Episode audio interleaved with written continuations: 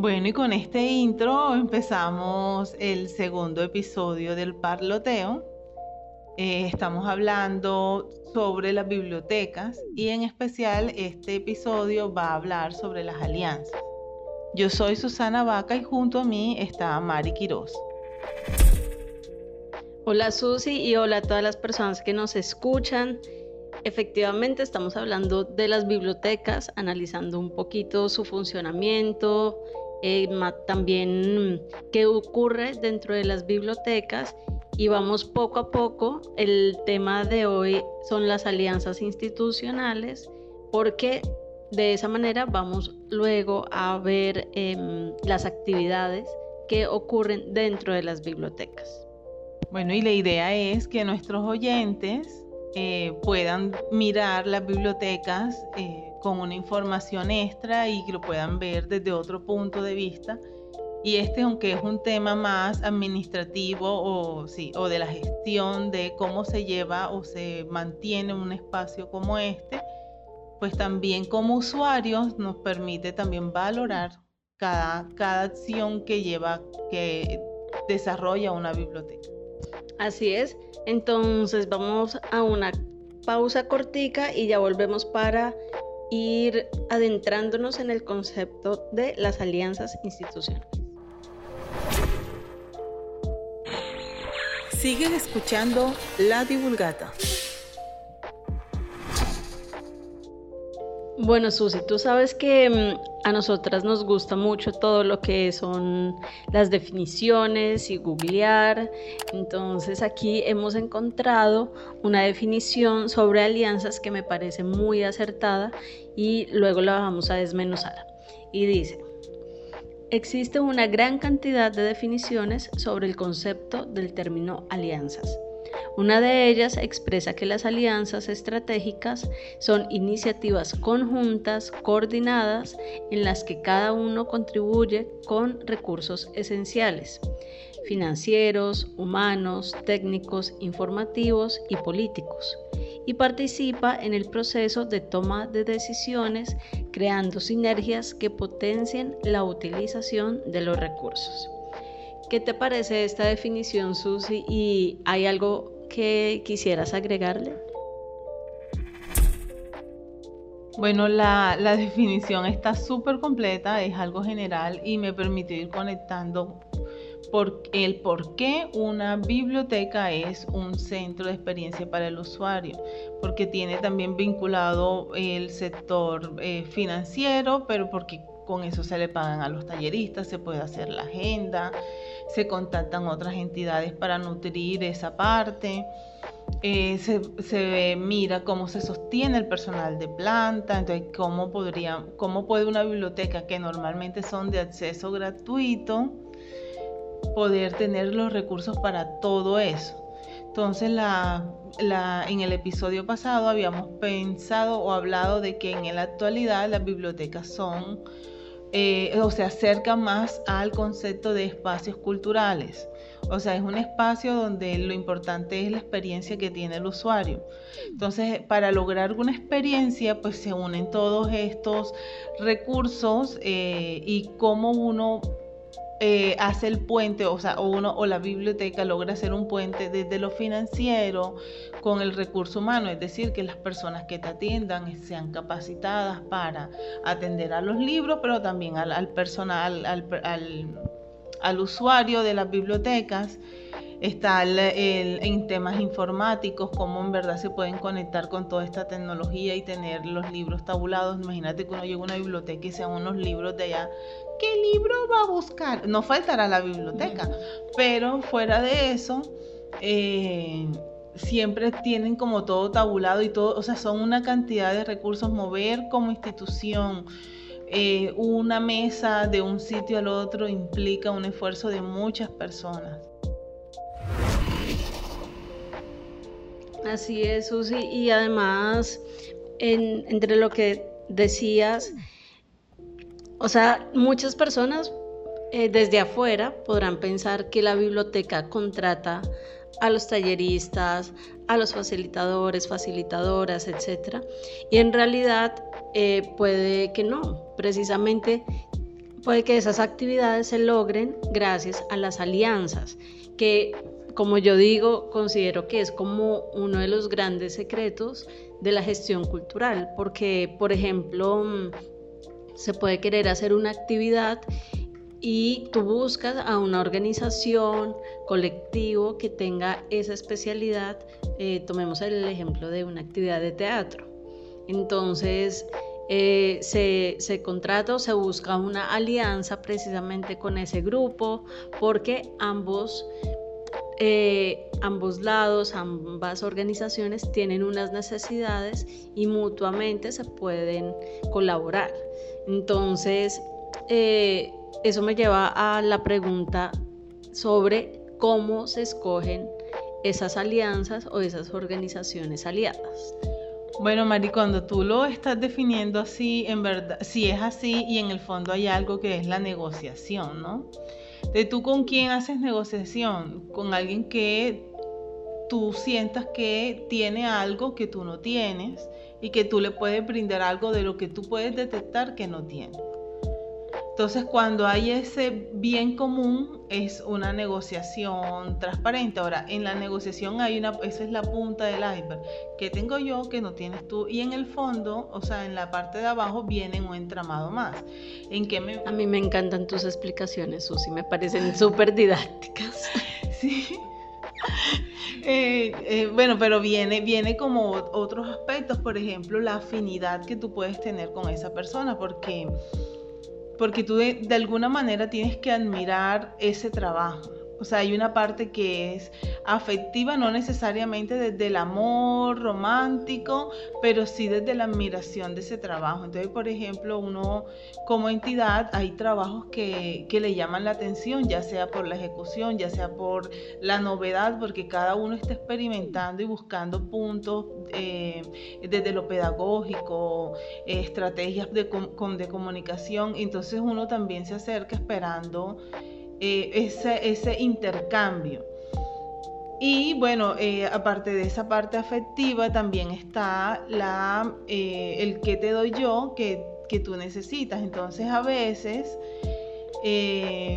las personas llegan a las negociaciones o lo que uno se imagina en la negociación es persuadir solo al otro, pero también hay que persuadirlo no para que haga lo que tú quieres, sino de que entienda lo que tú le puedes brindar.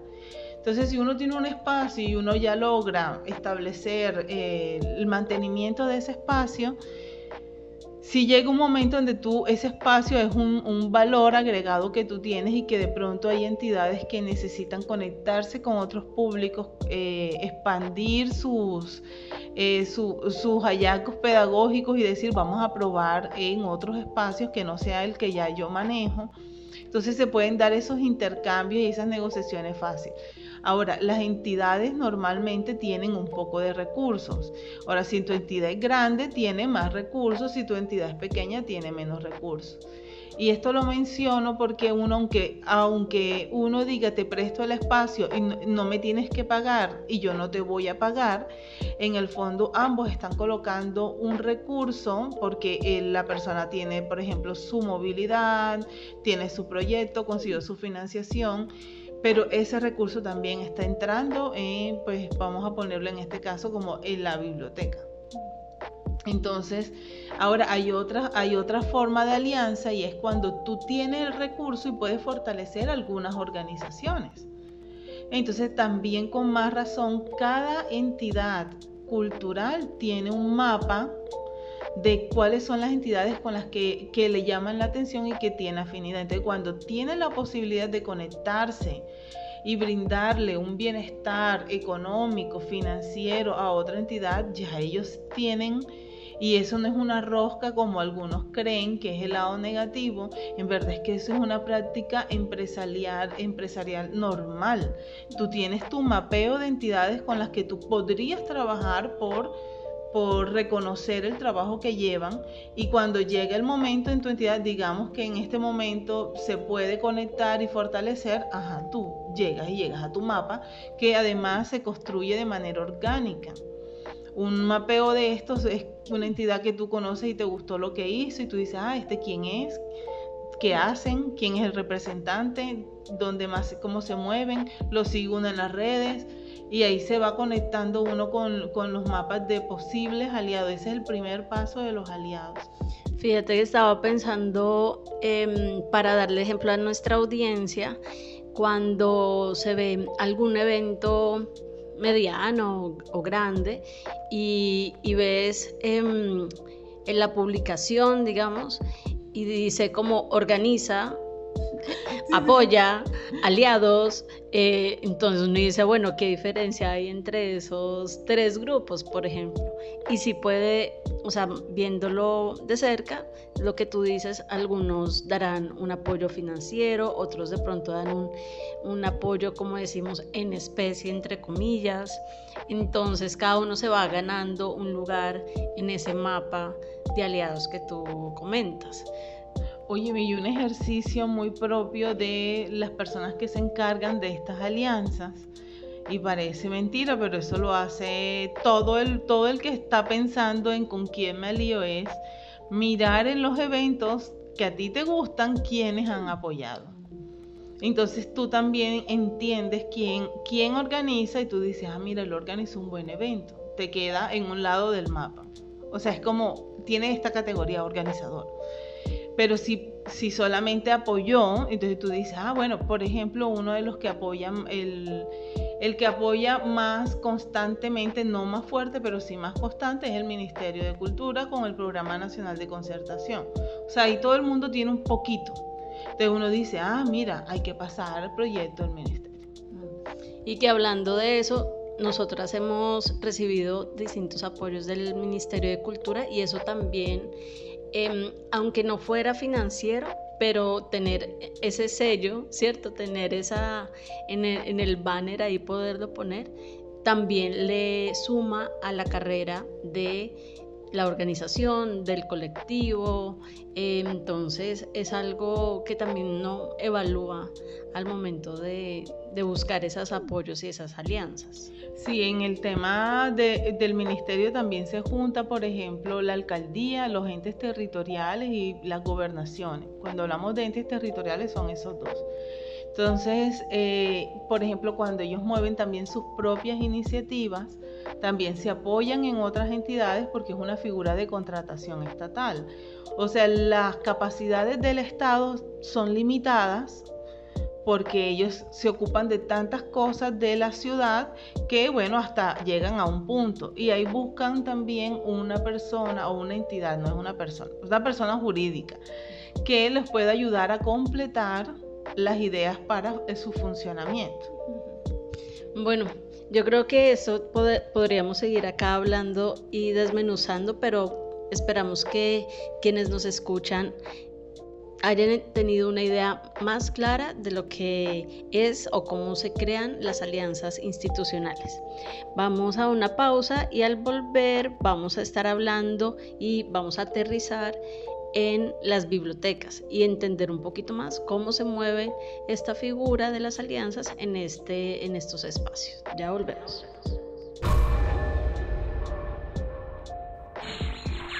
Estás escuchando La Divulgata.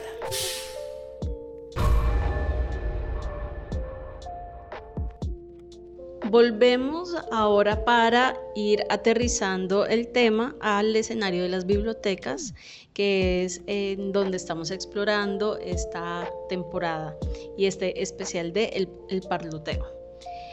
Eh, Susi, cuéntanos un poquito precisamente cómo eh, llegamos a hablar de las alianzas estratégicas en el escenario de las bibliotecas.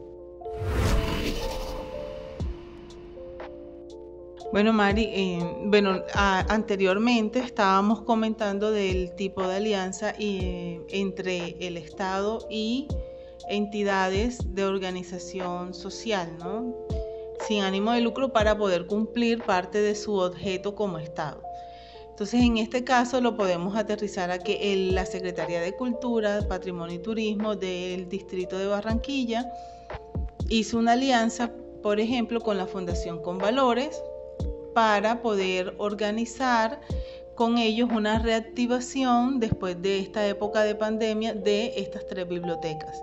El distrito tiene más de estas tres bibliotecas, tiene cinco, pero empezó con las Gardenias, eh, el de Villas de San Pablo y el de el que se llama Álvaro Cepeda Zamudio, que queda en el Parque Almendra.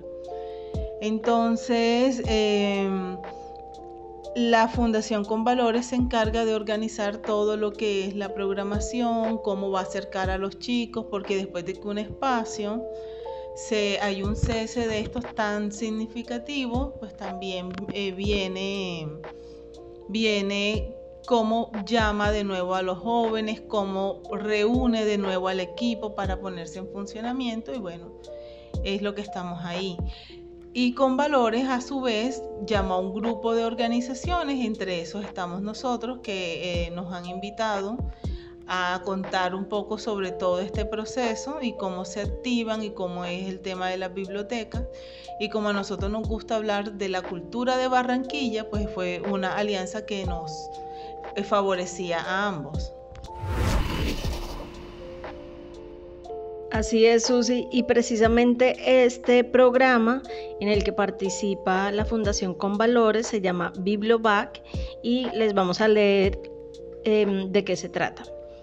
Dice, en Fundación con Valores le damos la bienvenida a un programa que tendrá como objetivo promover y fortalecer las artes, la lectura, la escritura y la oralidad a través de actividades culturales en las que podremos disfrutar de la música, el cine, el teatro y muchos talleres creativos que se llevarán a cabo en tres bibliotecas públicas de nuestra ciudad.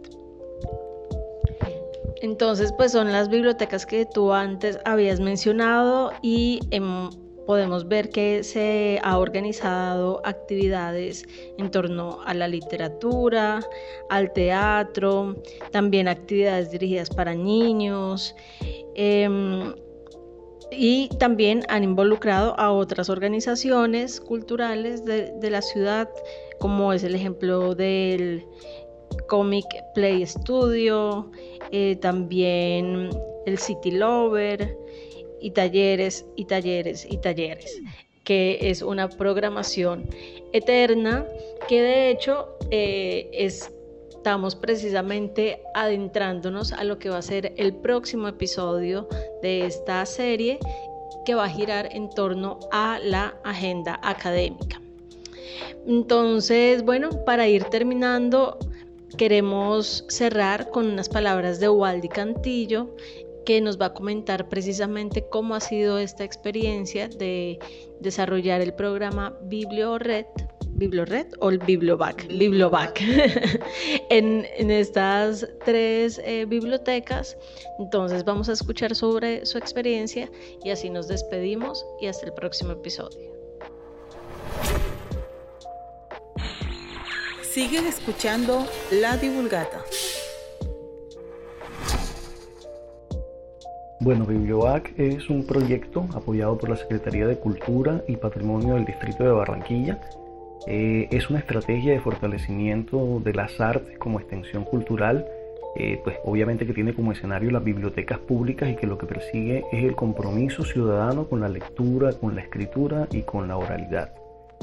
Esta iniciativa eh, pues, se desarrolla en, tres barrios, principalmente en el barrio Villa de San Pablo, en el barrio Las Gardenias y en el barrio Chiquinquirá, eh, en cada una de las bibliotecas que se encuentran ubicadas y que hacen parte de la red de bibliotecas públicas del distrito. Eh, en esta primera fase pues hacen parte de ella tres bibliotecas solamente de todas las que conforman la red de bibliotecas públicas.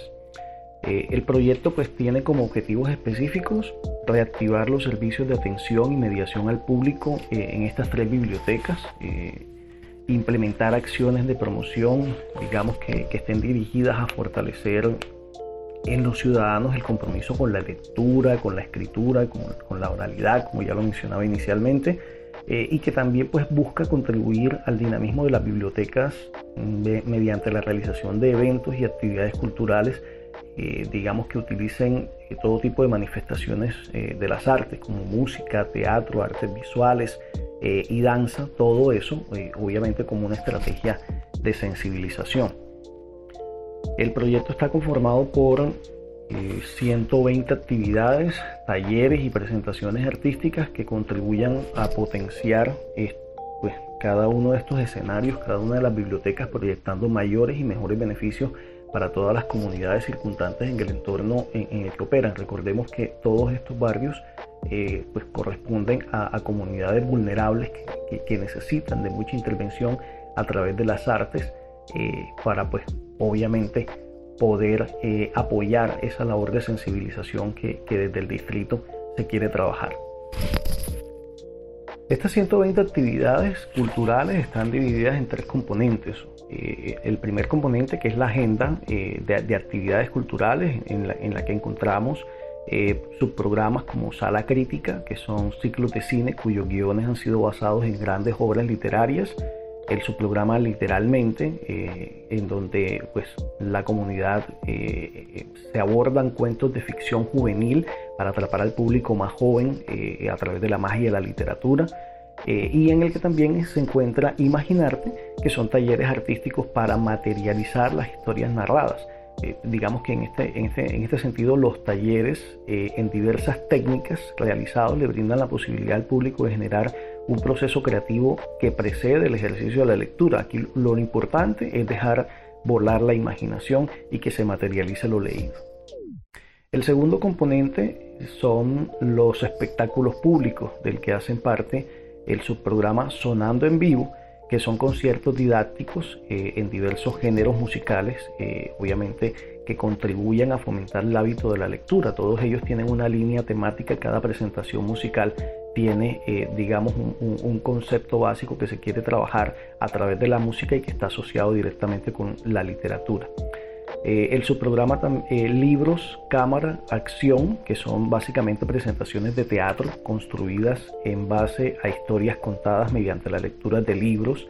Se trata de la construcción colectiva de sketches teatrales en los que un grupo de teatro experimentado involucra al público en la teatralización de las historias para pasar de contarlas a vivirlas, creando así, digamos, nuevas experiencias para los usuarios y el subprograma Extramuros, que no son más que exposiciones de artes plásticas que eh, buscan intervenir las salas de la biblioteca, eh, demostrando así cómo la literatura es un eje transversal y universal que influencia todas las manifestaciones artísticas y culturales. Estas exposiciones pues obviamente tienen un corte literario y aquí encontraremos eh, exposición de fotografías de Gabo, exposiciones que usan materiales convencionales como lápiz, papel, marcadores, cintas adhesivas.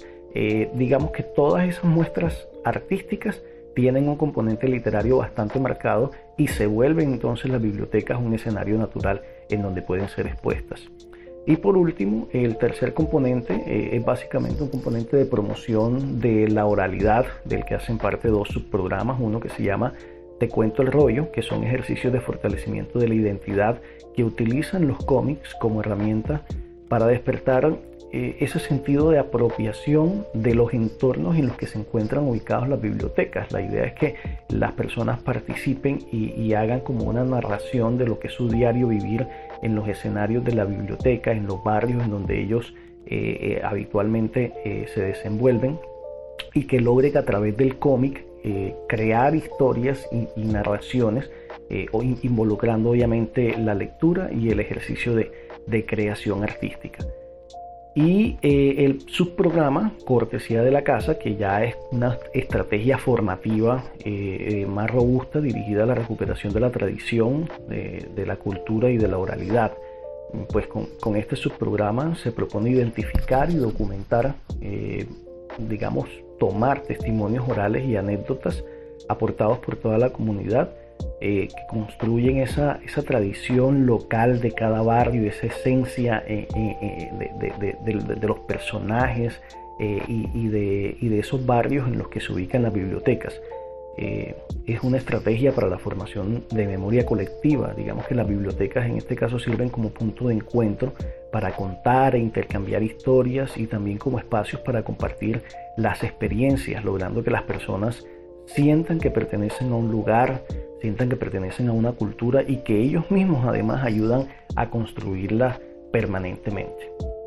Todo el desarrollo del proyecto BiblioBac cuenta con una estrategia de comunicación asertiva eh, que está dirigida a promover las bibliotecas como escenarios naturales para el disfrute, escenarios para el aprendizaje de la lectura, un espacio para compartir en sana convivencia eh, y por supuesto lo que queremos que sea un punto de encuentro y referencia para todas las comunidades, esas comunidades que tanto la necesitan. Bibliobac, un programa de la Secretaría de Cultura y Patrimonio de Barranquilla.